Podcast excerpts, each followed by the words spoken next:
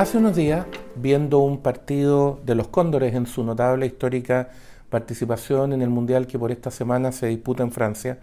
recordé cuando hace ya bastantes años,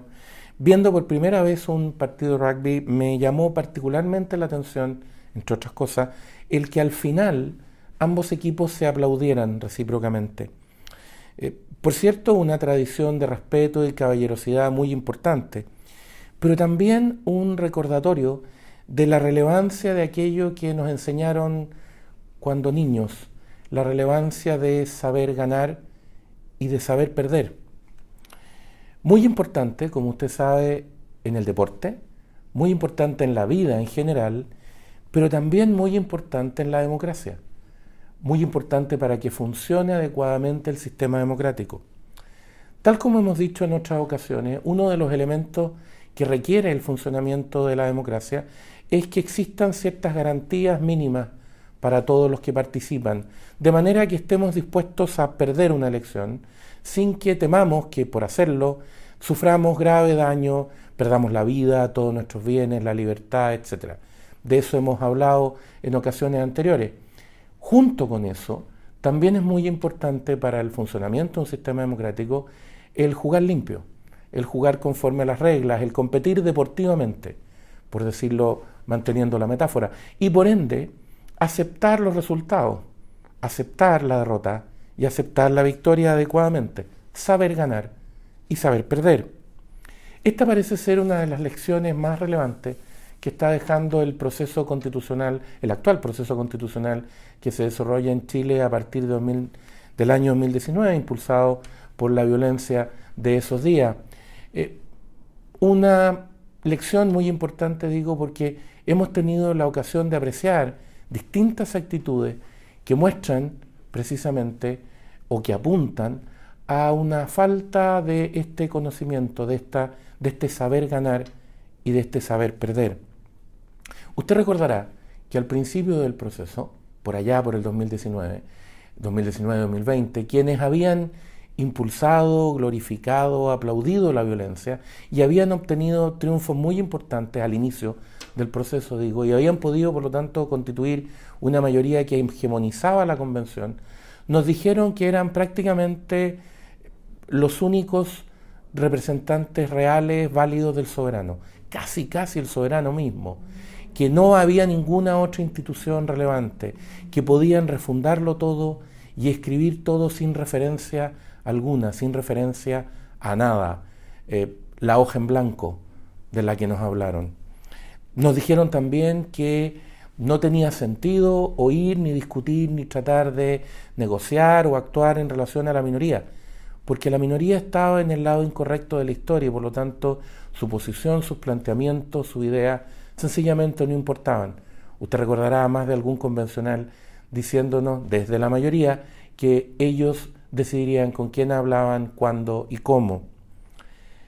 Esa misma visión, esa misma lógica fue la que apareció cuando la propuesta de esa convención sufrió una estruendosa derrota en septiembre del año pasado. Entonces, quienes las habían defendido, quienes la habían planteado, nos dijeron que la derrota que habían sufrido se debía a que los votantes no habíamos entendido, o sea, habían perdido por adelantados estaban adelantados a su tiempo, habían planteado cosas tan de futuro, tan importantes que los demás, las personas comunes, no habíamos sido capaces de entenderlo y por eso habíamos rechazado la propuesta. O que la derrota, el resultado del plebiscito de septiembre del año pasado se debía a la persecución, a la discriminación, incluso a una gigantesca conspiración que se había hecho para que no se pudiera aceptar este texto. Eh, ¿Le suena conocido? ¿Le suena familiar esa lógica?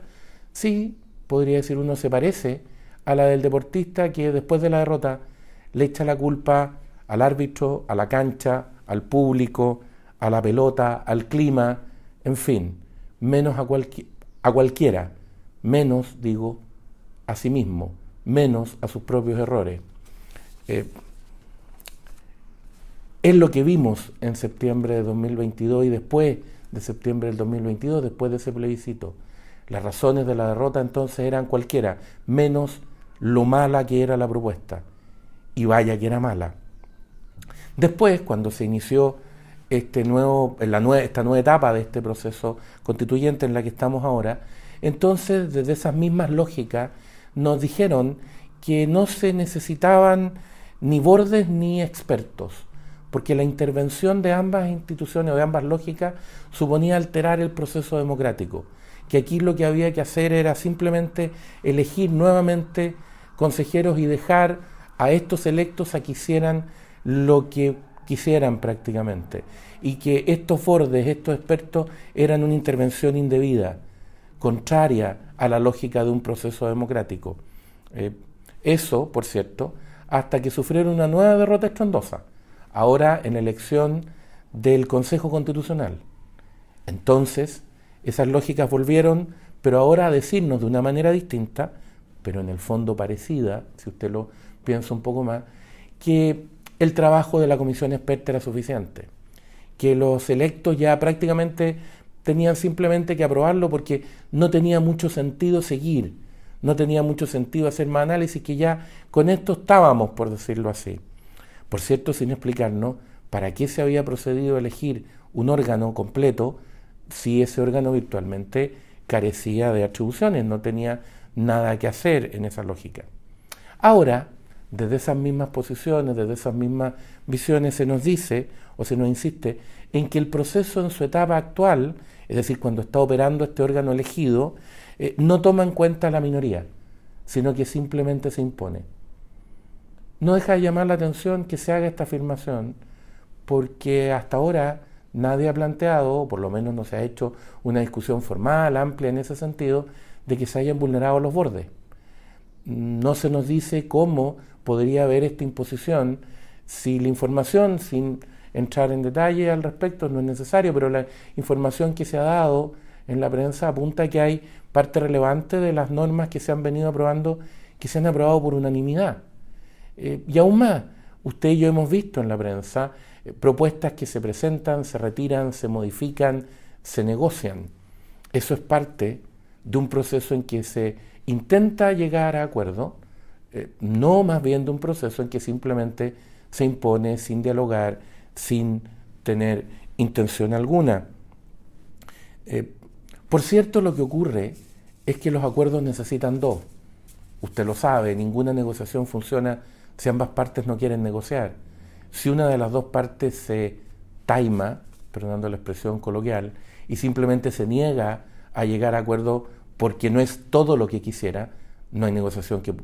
posible que resulte, porque lo que en el fondo se está pidiendo es la rendición total de la otra parte. Eh, y por cierto, si el proceso funciona conforme a sus marcos y a sus reglas, el que se vote y que esa votación genere resultados no debiera llamarnos ni a escándalo ni a preocupación, porque se supone que es lo que tenía que pasar. No se ve dónde habría un problema, en principio, insisto, en los marcos que se han establecido, con los procedimientos que se han establecido, si eso es lo que ocurre. Por eso que lo preocupante es que pareciera existir una posición en la lógica de, y vuelvo sobre la idea, de una suerte de sujeto taimado, que solo está dispuesto a aceptar aquello con lo que está de acuerdo, solo está dispuesto a aceptar como válido su posición completa, en el fondo. Cualquier otra cosa es inaceptable. Algo así como esa escena de varias películas antiguas que usted recordará, cuando alguien que quiere imponerse a otro en una suerte de eh, negociación o en, una, o en una suerte de imposición de una decisión, le dice, mira, esto lo vamos a resolver lanzando una moneda al aire. Y la resolución va a ser de la siguiente manera. Si sale cara, gano yo. Si sale sello, pierdes tú. Por cierto, usted y yo nos daremos cuenta que eso no es negociar, eso no es querer llegar a acuerdo, eso es querer simplemente ganar siempre independientemente de lo que ocurre. En estos días estamos entrando en la fase final del proceso, ya lo que queda son las últimas votaciones y se activan los últimos mecanismos para ir hacia el plebiscito de fin de año. Eh, esto es muy importante, no solo por lo que se está discutiendo, un texto, una propuesta de texto constitucional para Chile, sino como decía, por la manera en que ello se está haciendo y por las señales que se le están dando al país. eh, sin querer ofender a nadie por cierto sin querer suponer intenciones, lo más peligroso que se está viendo a esta altura son ciertas posiciones o ciertas declaraciones que parecieran que corremos un riesgo muy grave, parecieran apuntar, digo, a que corremos un riesgo muy grave, y es el riesgo de que se terminen imponiendo o ganando ciertas visiones que desde el principio, más que participar, más que competir, más que jugar el juego conforme a sus reglas, lo que han querido en el fondo es llevarse la pelota para la casa. El libero, la realidad como no la habías visto. Haz que estos contenidos lleguen más lejos haciéndote miembro de la red Libero.